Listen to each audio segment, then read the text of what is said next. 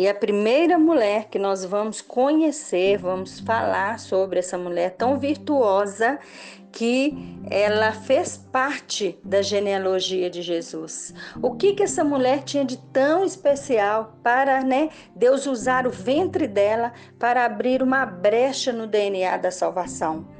Por quê? Porque Deus havia escolhido Tamar pela fé. Lá em Hebreus 11, Tamar vai ser citada também no meio dos heróis da fé como heroína da fé. Pela fé, essas mulheres, né, essas mulheres virtuosas entraram na genealogia. E a primeira delas que nós vamos conhecer agora, o nome dela é Tamar. E começa essa mulher, a gente vai buscar essa mulher lá em Gênesis 38. É onde Deus vai contar a história de Judá, um descendente de Jacó, do povo de Israel, e Tamar, uma mulher cananita. Tamar era cananeia, era daquela descendência de Canaã que havia sido amaldiçoada lá atrás por Noé.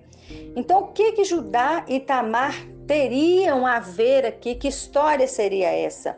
É muito linda essa história, porque aqui a gente vê é, a graça de Deus, a misericórdia do Senhor, porque desde ali o Senhor estava guardando a linhagem da descendência da qual viria o Messias. E a gente vai conhecer agora. No capítulo 38 de Gênesis, o versículo 1 fala assim: E aconteceu no mesmo tempo que Judá desceu da terra de entre os irmãos e entrou na casa de um homem de Adulão, cujo nome era Ira.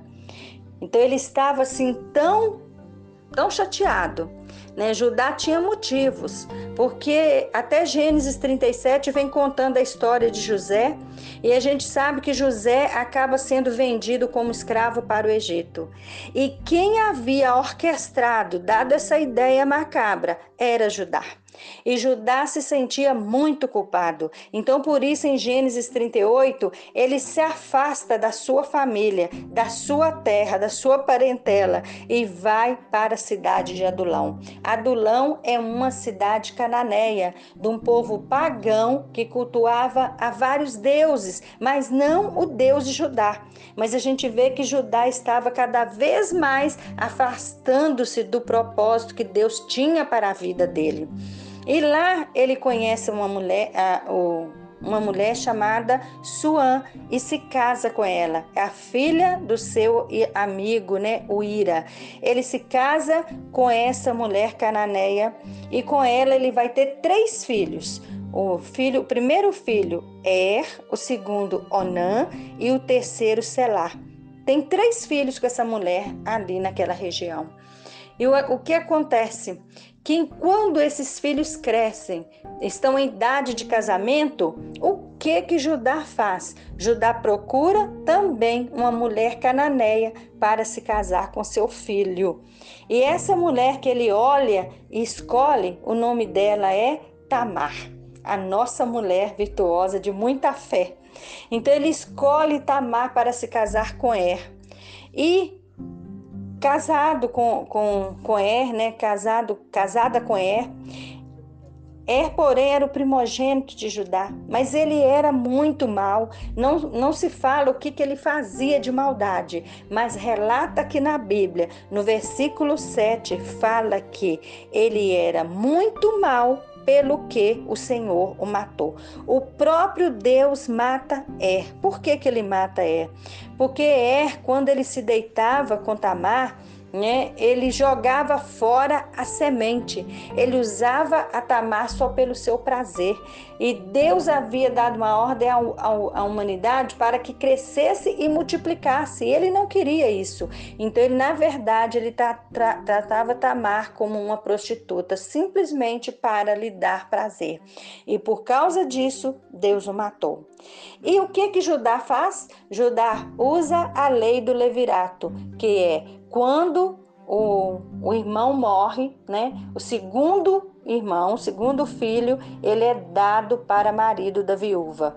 Então ele vai se casar, né? O Onã, o segundo filho, vai se casar com Tamar para gerar descendentes para Judá. Só que pela lei, tudo que ele gerasse e construísse levaria o nome do irmão né? Não seria dele. Então o que, que ele fazia? O mesmo que é, jogava fora a semente e usava Tamar, que era muito bonita, para seu bel prazer. E o que, que acontece? A mesma coisa, Deus o mata também.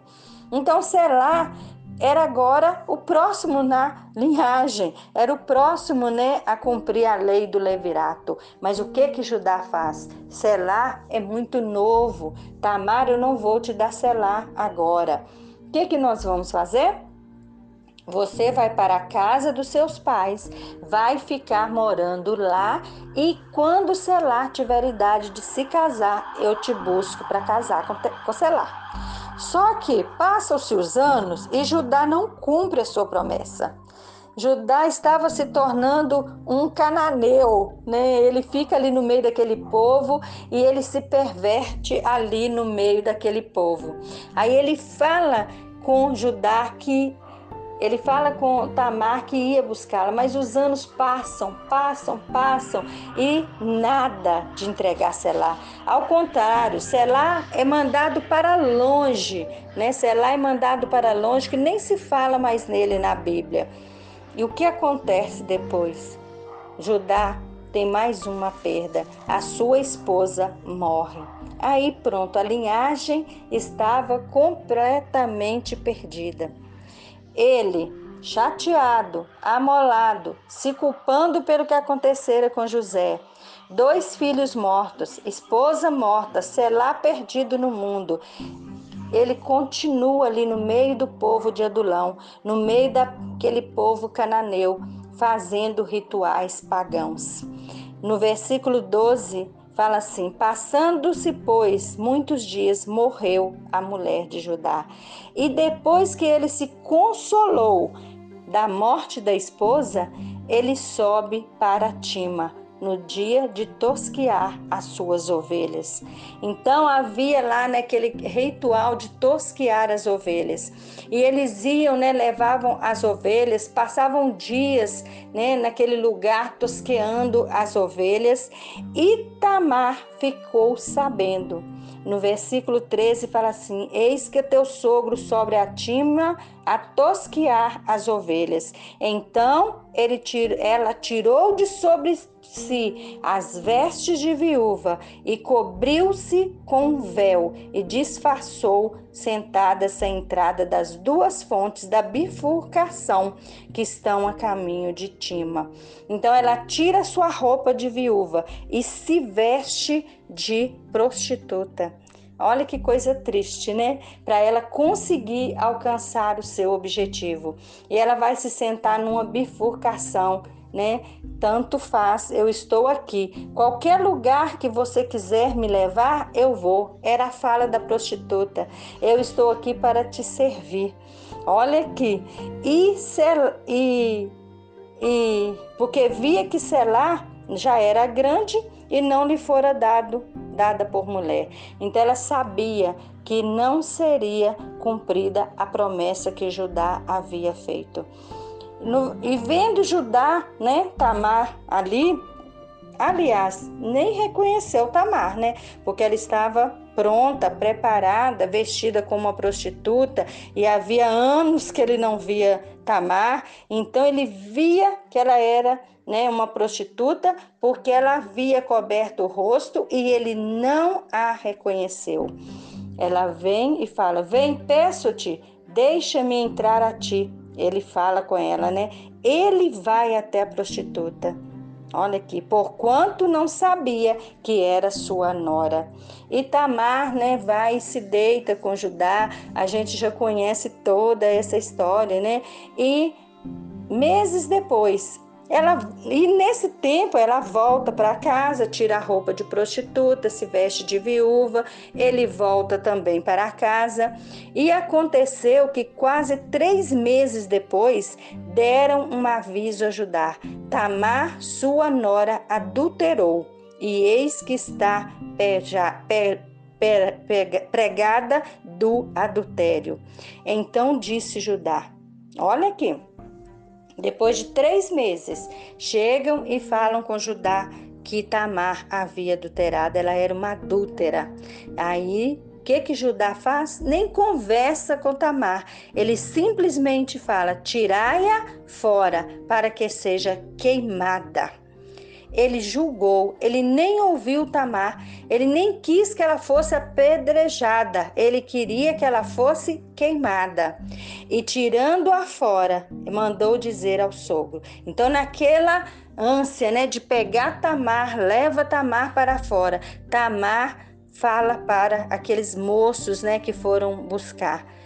Fala com, com aqueles moços assim: do varão de quem são estas coisas eu concebi.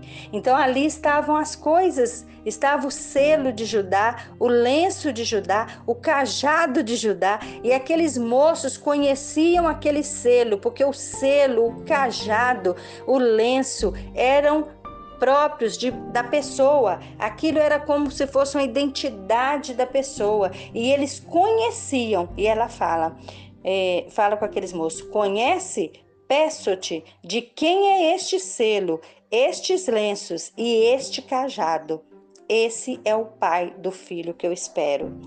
Não, gente, na hora que Judá viu aquilo tudo, ele reconheceu né? Ele reconheceu que ele era ele era pecador, ele havia errado, ele havia mentido, ele havia fingido. Olha um homem da genealogia de Jesus.